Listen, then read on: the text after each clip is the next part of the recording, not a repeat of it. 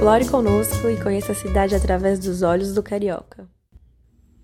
Foi nesta igreja que José da Silva Xavier, o Tiradentes, assistiu à sua última missa antes de ser executado na forca em 21 de abril de 1792. A construção renascentista foi demolida em 1929, dando lugar a uma arquitetura neocolonial com a influência da arquitetura mexicana. Ainda assim, vale a visita pela aura de toda a história que ali se passou. Personal to Travel Soluções inteligentes para o turismo 4.0